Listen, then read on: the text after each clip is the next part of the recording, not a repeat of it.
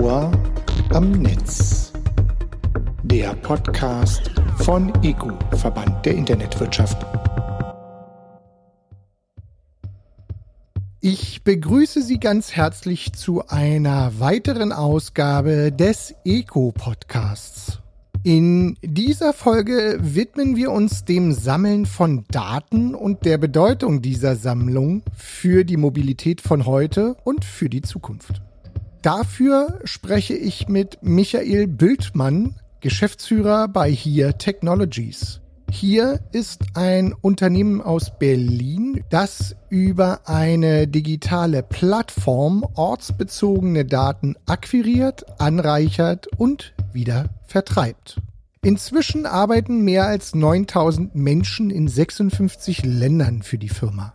Allein das Kartenmaterial, das hier gesammelt und mit Daten verknüpft hat, wird in über 150 Millionen Fahrzeugen verwendet. Herr Bildmann ist damit sicherlich prädestiniert, über die wirtschaftlichen Aspekte von Daten Auskunft zu geben. Dabei soll es aber auch nicht nur um das Thema Mobilität gehen. Ton ab. Herr Bildmann, wir haben zuletzt mit einem Kollegen von Uber gesprochen, ein Unternehmen, das mit Daten neue Mobilitätsservices entwickelt und daraus Geschäft generiert. Hier ist wiederum aus unserer oder aus meiner Perspektive durch das Engagement deutscher Automobilfirmen heute einer der wichtigsten Player für Mobilitätsdaten, also eine Stufe drüber oder drunter, je nachdem, wie man es sehen möchte, ist hier somit ein Mobilitätsunternehmen? Inhaltlich gesprochen, dadurch, dass von unserem Angebot her gesehen äh, ermöglichen, verbessern wir äh, Mobilität. Von daher, glaube ich, fallen wir unter eine, die Definition eines Mobilitätsunternehmens, übrigens ganz unabhängig von unseren Investoren, äh, durchaus. Also bei den Investoren haben wir verschiedene. Das sind auch deutsche OEMs, sind aber auch japanische Technologieunternehmen. Also es ist durchaus ein gemischter Strauß. Aber inhaltlich bieten wir über unsere Plattform, über unsere Navigationsdienste Services Services an, die eine nicht nur die, die einzelne Navigation von A nach B, sondern darüber hinaus äh, Cloud-Services anbieten, die, die das Erlebnis Mobilität verbessern, aber eben nicht nur verbessern, sondern eben auch sicherer machen, effektiver machen äh, und auch nachhaltiger. Von daher ja, auch ein Mobilitätsunternehmen. Und inzwischen ist der Begriff Daten sind das neue Öl so ja, ich würde sagen, es ist ein überstrapazierter Vergleich. Wie bewerten Sie denn eigentlich diese Metapher? Ja, ich, ich meine, man hört es ein bisschen oft und meistens sind Sie, das Wort ist höflich, wenn Sie sagen überstrapaziert. Ich finde trotzdem, der Satz sagt etwas sehr Wichtiges aus, dass man sich vielleicht aus der analogen Welt hat das Öl natürlich eine, für Volkswirtschaften eine unglaublich wichtige Bedeutung. Und wenn man das überträgt in die digitale Zeit, dass man äh, sagt, okay, Daten ist natürlich ganz zentral. Und das ist, glaube ich, in sehr vielen Businessmodellen nach wie vor noch nicht ganz angekommen und verstanden. Von daher stimmt es schon. Der Unterschied, Öl wird verbraucht. Öl ist dann einfach verbraucht, kann nicht mehr genutzt werden. Und das ist ein ganz wichtiger Unterschied, der aber auch durchaus nach vorne gestellt werden sollte. Daten kann man nutzen. A kann sie nutzen äh, und dann kann der nächste Partner B sie auch nutzen, ohne sie zu verbrauchen. Ähm, und das ist ein ganz wesentliches Element, was auch dann wichtig ist in, in Diskussionen, die wir erleben über, äh, wem gehören Daten. Weil es besteht immer noch viel die Vorstellung, man muss Daten haben und man schließt andere aus, anstatt mehr zu schauen, oh, ich kann eine Daten im Moment nutzen, zeitlich begrenzt, räumlich begrenzt und dann ist der nächste dran, das nächste Unternehmen, das nächste Startup. Und so gewinnt man an Innovation ähm, und auch an Schnelligkeit, um solche Geschäftsmodelle umzusetzen. Und wenn Daten nun das Geschäftsmodell sind und äh, wir schon so ein bisschen am Rande mitkriegen, hier ist ja durchaus mehr als nur Mobilität und Mobilitätsdaten. Wer sind denn Kundinnen und Kunden jenseits von dem Mobilitätsfeld? Im Prinzip jeder. Überspitzt formuliert würde ich sagen, es gibt eigentlich keine Industrie oder keinen Bereich, wo jetzt äh, Location-Informationen, ortsbezogene Dienste keine Bedeutung haben. Ob, äh, man muss sich vorstellen, gerade in einer komplexen, vernetzten Welt ist die Kenntnis darüber, wie ein Zustand ist, wo, äh, wo ein Paket ist, wo eine Lieferung ist, wo ein Auto ist, wo eine Person ist, das ist natürlich unglaublich spannend. Das am besten in Echtzeit kann man sich eigentlich für alle Bereiche, für alle Unternehmensbereiche, Betriebe Perspektive vorstellen, dass das Sinn macht. Wir müssen uns natürlich, da wir nicht äh, alles mit gleicher Intensität uns auch ansehen können und unterstützen können, fokussieren ein wenig. Und wir sind sehr aktiv, ähm, was gerade auch in Zeiten von Pandemie natürlich eine hohe Bedeutung hat äh, im Bereich Transport und Logistik, End-to-End, -End, wo es gerade darauf ankommt, äh, dass man gerade nicht nur die großen Warenströme, sondern die, die Belieferung zum Endkunden, das kann man sich vorstellen, dass da sehr viel Potenzial ist, wo man mit genauen, exakten Informationen sehr viel Verbesserung für sorgen kann oder ein anderer Bereich Telekommunikationsunternehmen, die großen Netzwerkplanungen, wo es auf Präzision ankommt. Im Bereich der Systemplanung ist ein anderes Beispiel. Also Sie sehen eine große Bandbreite, ganz unabhängig mehr von dem traditionellen Bild im Bereich Automotive, wo es darum geht, sicherzustellen, dass ein, ein Kunde von A nach B kommt oder eben dann bei autonomen Systemen auch im äh, autonomen Fahren äh, exakt wiederzugeben, Zentimeter genau wiederzugeben, wo ein Auto ist. Am Ende des Tages sprechen wir immer darüber, Daten als Geschäftsmodell heißt ja auch, Daten müssen irgendwie bepreist werden und Daten müssen irgendwie irgendwo herkommen. Also wer liefert und wie bepreist man Daten eigentlich? Da gibt es nicht eine Antwort und da muss man sich vielleicht auch ein bisschen von dem tradierten äh, Verständnis einer Bepreisung lösen. Jedes Unternehmen, jeder Zustand, aber auch jede Person liefert natürlich Daten, bewusst, unbewusst. Die Daten haben natürlich jetzt nicht sofort, äh, also ein Preis bildet sich darüber. Und das ist nicht keine große jetzt Kunst, aber es äh, erfordert schon ein paar Überlegungen, wie man in einer konkreten Situation bei einer API oder bei einem, einem, einem, einem Angebot, einem digitalen, wie man zu einer Preisberechnung kommt. Das hat natürlich damit zu tun, örtliche Bezogenheit, Umfang der Daten, Erforderlichkeit, wie man die Daten anpasst. Data Monetization, also diese, diese Monetarisierung von Daten erfolgt sehr individuell. Also klassischerweise kennt man ja mehr aus der analogen Zeit, dass man äh, einem Gut einen Preis zuordnet, der in einem Austauschverhältnis beglichen wird. Das ist in der Datenökonomie natürlich viel differenzierter. Das heißt, es sind sehr viele Austauschmodelle denkbar, dass man einfach etwas gibt. Man hat Daten bereits, kriegt dafür etwas, ohne dass dabei zwingend jetzt Geld fließt. Also solche Deals sind durchaus üblich, kommen vor. Aber der Fantasie sind da keine Grenzen gesetzt, äh, sondern man kann ja auch gemeinsam an etwas arbeiten, muss dann Lösungen natürlich finden, wem das, äh, was hinten dann dabei rauskommt, wem das zugeordnet wird und wer den Nutzen vielleicht auch nur zeitlich begrenzt daraus ziehen kann. Also man muss sehr gut die Interessen verstehen der Beteiligten und dann kann man es beantworten, was für wirtschaftliche Modelle dahinter Sinn machen. Mhm.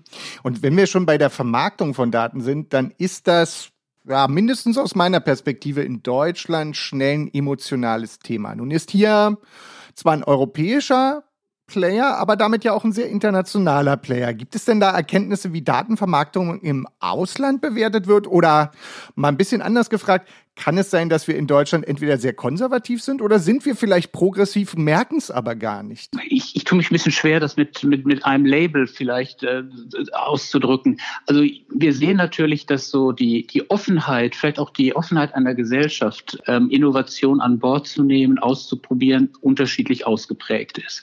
Wenn wir einen Sprung nach Asien machen, und das will ich nicht nur an einem Land festmachen, aber wenn ich es in Korea sehe oder auch in Japan, ist es eine sehr hoch ausgeprägte Bereitschaft, etwas auch auszuprobieren, gerade im digitalen Bereich, daran auch zu spielen und zu schauen, wie es denn funktioniert. Das ist in anderen Teilen der Welt, auch in Europa, nicht ganz so ausgeprägt.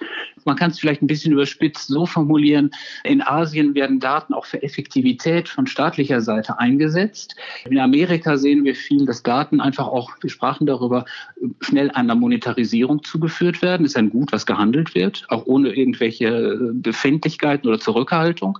Und in Europa ist sehr schnell der Fokus da, darauf zu schauen, wie die Zuordnung ist. Und dann werden sehr schnell Themen angesprochen hinsichtlich, ja, wem gehört das eigentlich? Sind die ausreichend geschützt, die Daten? Kann ich die überhaupt freigeben? Wie sieht es aus mit Ethik äh, und anderen Aspekten? Und dem muss man natürlich als globales Unternehmen Rechnung tragen, dass man die Märkte entsprechend auch differenziert ähm, adressieren kann und äh, zu Lösungen kommt und Angeboten, die natürlich in dem Umfeld auch funktionieren und passen. Aber wenn Sie die Frage so formulieren, wie Deutschland da aufgestellt ist. Ich glaube, dass man, wenn Sie sich anschauen, ähm, was man auch rund um künstliche Intelligenz in Europa macht und woran man forscht, das geht sehr gut. Äh, ist das bei den Geschäftsmodellen und der Umsetzung in der Breite schon immer da, wo es sein könnte? Zögere ich ein bisschen. Ich glaube, da muss noch einiges passieren, dass man vielleicht auch einfach mal was ausprobiert und macht, ohne sofort Sorge zu haben, ich kann dann verfolgt werden oder die Daten werden irgendwo gespeichert. Wir haben ein hohes Datenschutzniveau, das ist auch einzuhalten und insbesondere die Einwilligung der Betroffenen einzuholen. Aber dann muss man auch das überwinden und sagen, ja, man kann einfach einen enormen Nutzen aus der intelligenten Nutzung von Daten ziehen und das sollten wir tun. Danke schon mal für diese differenzierte Antwort. Dann kommen wir aber auch gleich noch mal zu so einem nächsten Punkt. Ähm, ich hatte es schon ein bisschen angedeutet. Ich halte hier erstmal vom Ausgangspunkt her für ein europäisches Tech-Unternehmen. Nun gibt es aber aus der Politik und ja, auch aus der Startup-Welt und generell auch aus der Gesellschaft durchaus Kritik, dass es in Europa kein Google, kein Microsoft und kein Facebook gab oder entwickelt wurden. Kann hier dabei helfen, in Europa solche großen Player in Zukunft entstehen zu lassen, neben der eigenen Entwicklung eines internationalen Konzerns? Ich glaube, es ist sehr schwer, natürlich auf dem Reißbrett äh, oder äh, ex cathedra zu entscheiden, dass man es so möchte. Ich glaube, es ist sehr, sehr wichtig, dass man einen Rahmen findet und ein Klima, in dem Innovation äh, möglich ist. Wir müssen anerkennen, dass die, die Plattformökonomie, ob man die jetzt mag oder nicht, und ob die deren Auswüchse oder deren äh, beobachtete Größe, die wir auch sehen in verschiedenen Verfahren, wir sehen ja natürlich die Marktkapitalisierung von den großen Plattformen, sei es aus China oder Amerika, äh, dass das ein Thema ist, auch regulatorischer Art. Aber wir müssen uns fragen, was können wir in Europa tun? Tun im Umfeld. Und ähm, da glaube ich, ja, wir haben eine Plattform natürlich mit dem Fokus mehr auf eine B2B-Anwendung. Also wir haben ein Angebot auch für Endkunden mit Here We Go, aber die, wir haben einen Fokus natürlich auch auf gerade die B2B-Relation. Äh, Und ich glaube, da ist sehr viel Platz auch für andere Plattformen neben dem bestehenden großen etwas zu entwickeln. Ob die dabei gleich die Mächtigkeit und Kapitalisierung der großen amerikanischen Spieler hinbekommen, das wird man sehen. Aber ich würde nicht den Kopf in den Sand stecken und sagen, wir geben aufgrund der Dominanz von bestehenden Plattformen auf. Also ich glaube, es gab und es wird hoffentlich weitere gute Beispiele geben, wie man gerade im B2B-Bereich rund um industrielle Daten zum Beispiel oder rund um Identitäten Bereiche findet, wo man sagt, ja, da können wir ein gutes Angebot bauen, was dann auch einen sehr hohen Marktanteil hat vermutlich nicht in der Größe für eine, natürlich für eine Search Engine. Das wäre wahrscheinlich jetzt nicht der richtige Ansatz, aber rund um Daten, da gibt es noch unglaublich viel Potenzial und Möglichkeit, etwas aufzubauen. Und wir versuchen da einen Beitrag zu leisten, ja. Und nun haben wir, oder Sie haben es schon ein bisschen angemerkt, es muss natürlich auch das richtige Umfeld geben. Die EU-Kommission hat Ende 2020 den Data Governance Act vorgestellt und damit den ersten Baustein für die im Februar vorgelegte europäische Datenstrategie gelegt. Ziel dieser Datenstrategie ist ja eine Balance zwischen einer verantwortungsvollen Nutzung von Daten und dem Schutz von Privatsphäre. Warum braucht es aus Ihrer Sicht solche Regeln und gehen vielleicht die Vorschläge der EU auch in eine richtige Richtung? Oder haben Sie da vielleicht noch Sachen, wo Sie denken, nein, liebe Kolleginnen und Kollegen in Brüssel, da müsste doch noch mal nachgearbeitet werden? Wir sind auch im Austausch und schauen uns das natürlich an, die, die Reformbestrebungen. Also vielleicht zwei, drei Anmerkungen. Das eine ist, ich glaube, dass man im Bereich Datenschutz, wenn es darum geht, mit der Datenschutzgrundverordnung, da gibt es im Einzelnen Punkte, die wir auch in der digitalen Wirtschaft durchaus kritisch sehen. Aber da ist etwas erreicht, denke ich, von dem man jetzt erstmal ausgehen sollte und wo sich auch die Spieler darauf einstellen können. Und da sind durchaus die Rechte der Individualbetroffenen sehr gut geschützt, ist durch die Möglichkeiten, ich sprach schon von der Einwilligung als zentrales äh, Element, das ist, das ist prima. Ob man darüber hinaus jetzt mit einer E-Privacy-Verordnung, mit einem Governance oder einem Service Act das verändert, modifiziert, wäre ich erst im ersten Schritt etwas zurückhaltend es ist gut, dass man in Europa sieht und natürlich sich überlegt, ähm, wir sehen eine, eine große Übermacht im Digitalen von Plattformen außerhalb Europas. Was kann man tun? Ähm, ob Regulierung immer der richtige Weg dabei ist, äh, kleines Fragezeichen, muss man schauen. Man muss auf jeden Fall, wenn man Regulierung macht, ganz klar vorher verstehen, was exakt will ich erreichen. Das erscheint mir noch nicht immer 100 Prozent auch äh, klar zu sein, weil da sind Elemente auch drin, wo man äh, möglicherweise ich sage es mal etwas sportlich, ein Eigentor erzielt, wenn man eine Regulierung erreicht, bei denen man dann gegebenenfalls eine große chinesische Plattform äh, im Fokus hat, aber natürlich mitdenken muss, dass man alle anderen Ansätze, die in Europa vorkommen, auch ins Ziel nimmt. Ich weiß, dass es da heute Thresholds gibt mit einer gewissen Umsatzgröße, die eben nicht runterfallen sollen, aber trotzdem ist es strukturell so angelegt, dass es da durchaus diese Gedanken hinsichtlich Trennung zwischen Plattform und Angebot und Ähnlichem schon in den Markt sehr stark eingreift. Also das muss man sich sehr vorsichtig angucken, ob man dadurch nicht eine eine größere Zurückhaltung eben bekommt, dass man sagt, naja gut, wenn ich ein Business aufbauen möchte in dem Bereich, dann werde ich es vielleicht nicht aus Europa tun und dann täten wir uns in Europa ganz sicherlich keinen Gefallen. Kommen wir mal ein bisschen weg von dem rein politischen hin zu einer Sache, die wir, wir sind immer noch in der Corona-Pandemie. Was mir da aufgefallen ist, 2020 sind wir, glaube ich, alle dank äh, täglicher Corona-Reports ein Ticken schlauer geworden, dass es Daten da draußen gibt, die eine Relevanz haben, um Situationen einschätzen zu können. Also auch ich glaube, im Privaten wird das übrig bleiben, dass Daten oder dass das Verständnis für Daten etwas besser geworden ist. Ihre Datensätze, Sie hatten es vorhin schon mal kurz äh, aufblitzen lassen, spielten da durchaus auch eine Rolle, um im Kampf gegen die Pandemie voranzukommen. Können Sie es mal vielleicht so ein bisschen erklären, so ein bisschen plastisch machen, was Ihr Part dabei war und was da vielleicht auch weitergeholfen hat? Also ich, ich sag mal so ein Schlagwort. Wenn man eine Transparenz hat und über Zustände gut informiert ist, kann man natürlich die richtigen Entscheidungen treffen. Und nichts ist schlimmer, als auf der Basis äh, unklarer Informationen handeln zu müssen. Und da kann, kann natürlich eine Datenbasis, die sehr genaue Informationen über, über einen Zustand hat, einen nicht unwichtigen Beitrag leisten. Also wir haben in der Tat mit der Visualisierung von Zuständen unterstützt, also in der Zusammenarbeit auch mit der John Hopkins Universität, wo die Daten da ausgetauscht haben. Ähm, oder wir haben in, äh, in, in Brasilien oder in einer Teilregion in Italien mit den lokalen Behörden denen Informationen zur Verfügung gestellt, also denen es ermöglicht haben, äh, die richtigen Schlüsse zu, zu finden, äh, um zu einer Optimierung zu kommen hinsichtlich Verfügbarkeit von Betten, Atemgeräten und ähnlichem. Das kann man, das kann man unterstützen.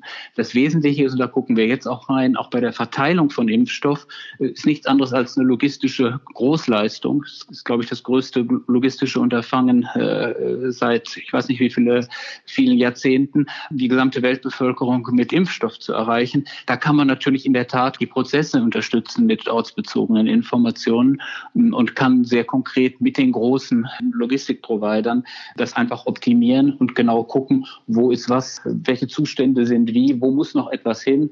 Also da sind unsere Daten durchaus brauchbar und natürlich in der Zusammenarbeit mit den Spielern kann man das umsetzen, ja. Jetzt kommen wir langsam zum Schluss und auch ruhig nochmal nachdem wir einen großen Weg genommen haben, auch ein bisschen weg von dem reinen Mobilitätsthema, nochmal zurück. Wenn man sich Datentrends anschaut, haben Sie welche, bei denen Sie das Gefühl haben, die sind im Mobilitätssektor in diesem Jahr wichtiger als in den Jahren zuvor? Also ich habe mich gefreut darüber, wie Sie es vor einer Minute angesprochen hatten, dass Sie sagen, es wäre doch schön, wenn, wenn eins von dieser grausamen Pandemie bleiben würde, im Hinterkopf die Überlegung, ja, da gibt es Daten, ach ja, die kann man die nutzen äh, und das, das hilft. Also das wäre in der Tat, glaube ich, ein, ein ganz schönes Signal. Also ich merke, dass manchmal gerade im Bereich Mobilität, was sehr, sehr fundamental, ganz wichtig und zentral ist, sehr viel ideologische Diskussionen auch geführt werden. Und wenn man das ein bisschen wegnimmt und einfach auf die Fakten schaut, wie man etwas optimieren kann, wie man man Daten intelligent verwenden kann, um bessere Ergebnisse, sicherere und auch nachhaltige zu erreichen, das wäre, wäre prima. Und bei der Mobilität fällt mir ich hatte, hatte ein Interview gehört von Pfizer, äh, wo der Kollege in Deutschland, glaube ich, sagte, sie hätten das alles nicht hingekriegt, wenn sie nur ihre eigenen Daten genommen hätten. Dieser eigene Datensilos hätte nicht funktioniert. Also sie wären so dankbar, dass sie von anderen Firmen, Forschungsinstitutionen, dass sie einfach Daten aus verschiedenen Räumen genommen haben. Nur so war es möglich. Und das ist die zentrale Aussage auch für die Mobilität. Wenn wir mit unserem Silo oder wenn ein Verkehrsverbund oder ein OEM nur seine Daten nutzt und darauf auf der Grundlage dessen versucht, äh, was zu entwickeln, wird es schwierig oder ist nicht so aussagekräftig, nicht so überzeugend. Legt man das quer, erlaubt besseren Zugang zu Daten, kann man das volle Potenzial von Daten nutzen und kriegt wirklich gute Ergebnisse. Und das übertragen auf Mobilität ist so ein bisschen die Hoffnung, dass da vielleicht mehr Unterstützung ist und dass wir da was hinkriegen. Und damit kommen wir tatsächlich zum Schluss. Und da wäre meine Frage, die sich ja, ich glaube, die zielt sehr auf die persönliche Ebene.